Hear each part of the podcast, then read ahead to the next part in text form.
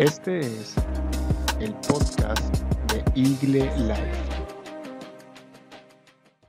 Una cordial bienvenida a todos. Gracias por continuar con nosotros en esta transmisión de Igle Life. Hoy quiero hablar con ustedes un tema bien especial, un tema que sé que va a llegar a tu vida de una manera bien impresionante. Pero bueno, antes de eso, acompáñame a orar, que sea Dios hablando a tu corazón y que podamos dar a entender ese tema de una manera clara y directa, porque sé que de una u otra manera lo hemos experimentado. Entonces, Señor, en el nombre de Jesús, gracias por este día. Ayúdanos a entender tu palabra y a comprenderla y a ponerla por práctica en cada una de nuestras acciones. En el nombre de Jesús. Amén.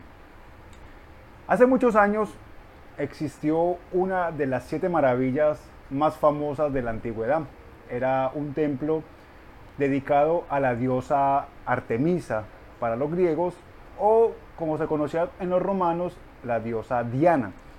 Ese templo estaba ubicado en Éfeso, lo que actualmente hoy es el país de Turquía. ¿Y por qué comienzo con esto? Pues bueno, sucedió hace muchos años, eh, por allá en el año 356 a.C., de que este templo fue destruido. Un templo que duró más de 120 años para ser construido fue reducido a cenizas de un momento a otro por culpa de un pastor griego llamado Heróstrato. ¿Y por qué es importante este nombre Heróstrato? Porque este hombre hizo este acto con el propósito de buscar ser reconocido, ser famoso, con un ansia de que su nombre sobresaliera por encima de las demás personas. Y por eso él decidió incendiar este templo para que su nombre fuera reconocido a lo largo de toda la historia. Sin embargo, las autoridades y el mundo antiguo decidieron llamarlo el innombrable, porque era una persona que no podía ser nombrada a fin de que su nombre no fuese reconocido a lo largo de la historia. Cosa que no ocurrió porque hoy en día es un hombre altamente reconocido. Tanto así que en la psicología existe el síndrome de Heróstrato, que es un síndrome en donde las personas con el afán de tener fama, con el afán de ser reconocidos, con el afán de sobresalir por encima de las demás personas, hacen lo que sea, desde lo más estrafalario hasta lo criminal. Y es por eso que efectivamente el título de este mensaje es El innombrable. ¿Y por qué? Porque hoy en día muchísimas personas están enfrentando situaciones que están poniendo en riesgo su vida por un like. En una sociedad en donde los challenge cada vez son más frecuentes y donde los retos son cada vez más arriesgados, personas hacen lo que sea para tomarse una foto que sobresalga por encima de las demás y tener mayor visualizaciones, tener mayor reviews, en fin, tener un mayor alcance a nivel global. La humanidad tiene una ansia de ser reconocido y cuando nosotros no tenemos ese reconocimiento, cuando no tenemos o no sentimos que somos amados o valorados, buscamos la manera de hacerlo de una manera forzada. Es por eso que muchas personas hacen desde lo estúpido hasta lo criminal en una red social, buscando llamar la atención. Pero también hay personas que incluso llegan a calumniar de otras o llegan a decir mentiras o llegan a engañar a los demás únicamente por el objetivo que quieren alcanzar. Como decía alguien, el fin justifica los medios. Y ese tipo de síndromes, llamado el síndrome de Heróstrato, nos habla de un problema que hoy en día muchas personas no quieren reconocer y es este problema de sentirse inferiores. Muchas personas se sienten inferiores y al sentirse inferiores buscan la manera de no demostrar esa lucha interna que tienen en sus vidas. Muchas personas que vemos en las redes sociales que decimos que son personas muy felices, muchas de ellas, no digo que todas, la verdad que no digo que todas, pero sí muchas de ellas muestran una alta autoestima pero como una fachada de lo que realmente tienen por dentro, una muy baja autoestima. Y el problema con esto es que este problema con la inferioridad es algo que la gente no quiere reconocer. Y de ahí el título, el innombrable. ¿Por qué? Porque sabemos que está allí, pero no queremos reconocerlo. Nos dedicamos eh, tiempo, dedicamos esfuerzo, dedicamos mucha de nuestra energía para intentar evitar que eso salga a la luz. Pero es una voz que clama lo más profundo de nosotros, queriendo salir y queriendo ser aplacada. Por eso muchas personas optan por hacer muchísimas cosas. Optan por tener mucho dinero, u optan por hacer muchas cosas para poder callar ese sentimiento de inferioridad. Y ven en el otro, ven a otras personas que dicen que son mejor ellos que nosotros, dicen que no tengo la capacidad que él sí tiene, no tengo las oportunidades que él sí tiene o que ella sí tiene, o que no tengo los recursos que esa persona sí tiene. Y por eso yo me justifico para hacer cualquier cosa. ¿Por qué? Porque no tengo lo mismo que esa persona tiene. No tengo la misma familia, no tengo la misma cantidad de dinero, no tengo el país o las oportunidades que esa persona tal vez pueda tener. O incluso en el colegio, tal vez podemos decir, en la universidad, es que yo tengo que hacer trampa, tengo que ganar como sea el semestre o el año, porque yo no tengo la inteligencia que tiene la otra persona que pues fácilmente lo gana. Y es por eso que todas las personas de una u otra manera luchamos con eso, porque todos queremos ser reconocidos. Y ese problema surge por diferentes razones. Por ejemplo, hay personas que en su infancia tuvieron una infancia muy dura, en donde fue algo tan estricto, literalmente, que casi parece una academia militar, en donde se le exigía mucho y se le reconocía poco o nada. El niño o la niña tenía que estar constantemente siendo excelente en todo y cuando hacía algo bueno nunca le reconocían nada y fue una persona que creció con eso y va a ser muy autocrítica y nunca va a reconocer los logros y las cosas buenas, sino que siempre tiene que hacer algo más grande para poder eh, satisfacer o suplir un sentimiento de inferioridad que lo acompaña. Pero también al mismo tiempo podemos ver que tal vez haya sucedido que situaciones muy traumáticas o vergonzantes u humillantes hayan generado que la persona sea insegura. Y que esa inseguridad hace que la persona tenga que actuar de una manera completamente irracional a fin de poder mostrarse que no es así. Y esto, amigos, tal vez tú lo estás viviendo. Todos de una u otra manera lo estamos viviendo o lo hemos vivido. Pero no lo queremos reconocer. Y hasta tanto no lo reconozcamos, muchas de las cosas que estamos haciendo hoy en día, las estamos haciendo posiblemente para ocultar ese sentimiento de inferioridad que nos acompaña. Incluso la Biblia nos habla acerca de muchas personas, pero me quiero simplemente enfocar en una. Un hombre que efectivamente quiso también ser reconocido en todo lo que hacía. Se preparó, actuó e hizo que todas las personas lo vieran a él como un referente porque él quería sobresalir por encima de los demás con lo que sabía y con lo que hacía. Pero llegó un momento en donde su vida cambió. Llegó un momento en donde su vida fue transformada y en donde su mentalidad cambió. Estoy hablando específicamente de un hombre llamado Pablo, el, famoso apóstol Pablo. Y me encanta porque hay un, libro en la Biblia que se llama Corintios, que son dos cartas, primera y segunda de Corintios.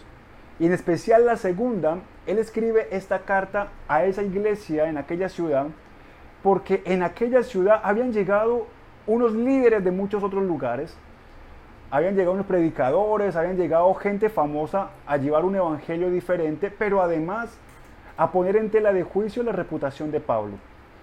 Estas personas llegaban con gran elocuencia, llegaban con gran espectáculo, llegaban de una manera muy impactante y querían también mostrar que el ministerio de Pablo era completamente nocivo.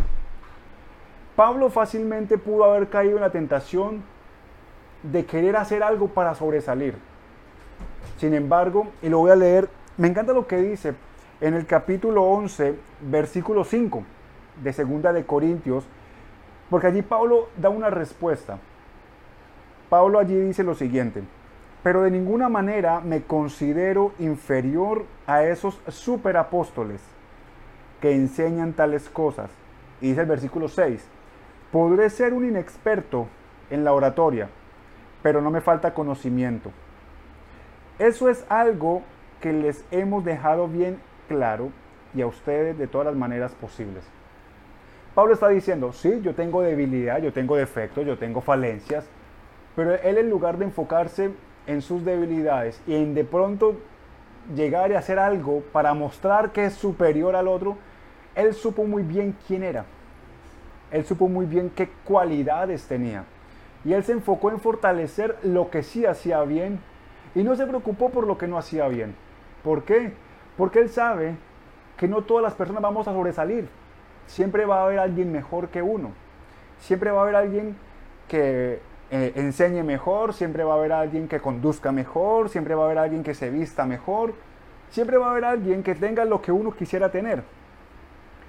Pero en lugar de mirar y en lugar de nosotros exponernos, tal vez nuestra propia vida, a buscar ser sobresalientes o a buscar sobresalir por encima de los demás, en lugar de dejarnos llevar por ese sentimiento de inferioridad, comencemos a reconocer lo que somos. Reconoce tus cualidades, reconoce tus fortalezas, reconoce tus habilidades. Son más tus habilidades que tus fortalezas, que tus debilidades, perdón. Son más tus fortalezas que aquellas cosas que tal vez tú no controlas. Y por eso Pablo lo dice, de ninguna manera me considero inferior.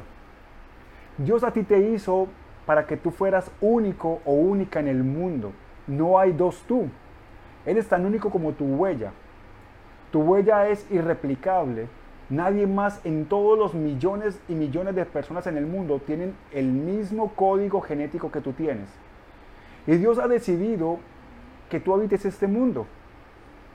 Y Él te hizo de una manera particular, singular, diferente a todos los demás. Aunque nuestro aspecto físico tenga cosas en común, nuestra esencia como personas tiene el sello divino de exclusividad. El día que tú no estés en este mundo, lo único que quedará será tu recuerdo, tu legado, pero tu esencia dejará de existir. ¿Por qué? Porque tú y yo somos únicos. Pero también el pasaje, un pasaje en el Evangelio de Juan es impresionante.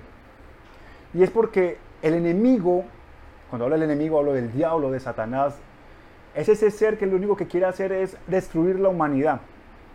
Y la manera en que la quiere destruir es insertando mentiras, insertando dudas, insertando confusión en la mente de las personas. Mucha gente infortunadamente se ha quitado la vida de manera no intencional, accidental, tal vez para tomarse la mejor foto en un acantilado.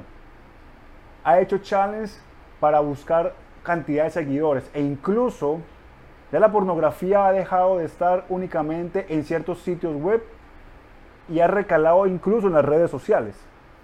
Es común ver literalmente escenas eróticas o escenas de desnudos en una red social. Eso con el fin de buscar seguidores, con el fin de buscar ser reconocidos o sobresalir. Ese síndrome de Eróstrato, que no importa lo que yo haga, con tal de sentirme famoso, con tal de sentirme reconocido, con, con tal de sentirme que soy aclamado por el resto de las personas. Y por eso dice el Evangelio de Juan capítulo 10, versículo 10. El ladrón, el propósito del ladrón es robar, matar y destruir. Este ladrón no es un ladrón cualquiera, no simplemente te quiere robar. Él te va a robar la paz, te va a robar la tranquilidad, te quiere robar el propósito de tu vida. Él quiere robar tu felicidad, tu tranquilidad. Él quiere robarte la alegría de tu corazón. Y no contento con eso, quiere matarte. Imagínate, imagínate un ladrón entrando a tu casa y ese ladrón no contento con robarte tus pertenencias, te asesina y asesina a los tuyos. Pero también dice la Biblia que no solamente viene a robar y a matar, sino también a destruir. Entonces, este ladrón no solamente va a robar las posesiones que tú tengas, te va a matar a ti y a tu familia, sino que también va a destruir todo lo que sea tuyo para borrar tu memoria, para borrar tu legado, para borrar cualquier registro de que tú hayas existido en este mundo. Pero lo que dice Jesús es impresionante. Dice, si ven, por un lado, el propósito del enemigo es robar, matar y destruir. El propósito de Jesús dice, mi propósito es darte una vida plena y abundante. Este problema de, la, de sentirnos inferiores, y afortunadamente cada vez es más común en edades más pequeñas y no tiene edades aún en la adultez.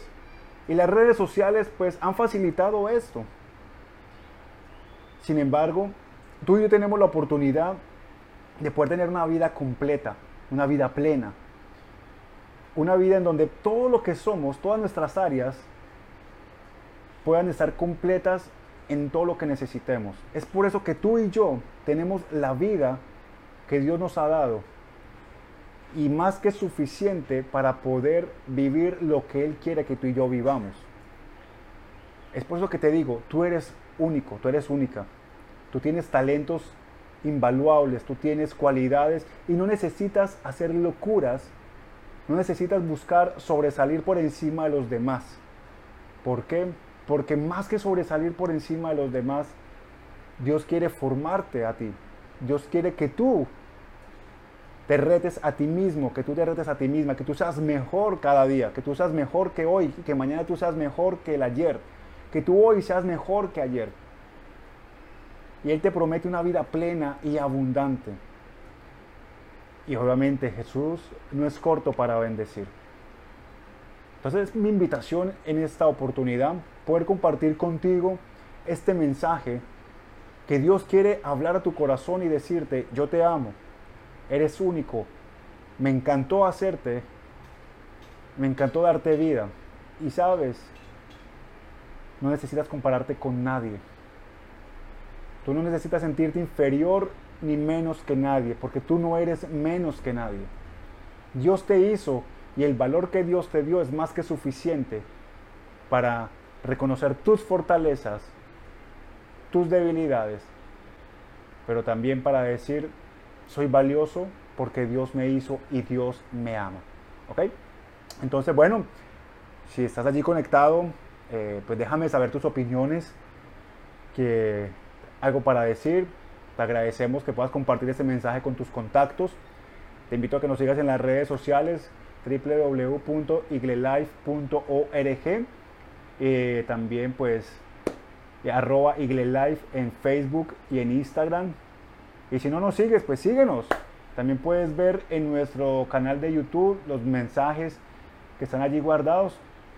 Y, bueno, espero que este mensaje haya sido de bendición para tu vida, que haya hablado de una manera directa a tu corazón. Y nos vemos entonces la próxima semana en una transmisión más de Eagle Life. Que Dios te bendiga. Chao, chao. Bendiciones. Puedes conectarte con nosotros a través de nuestras redes sociales. Búscanos como arroba Life en Facebook e Instagram y en eaglelife.org.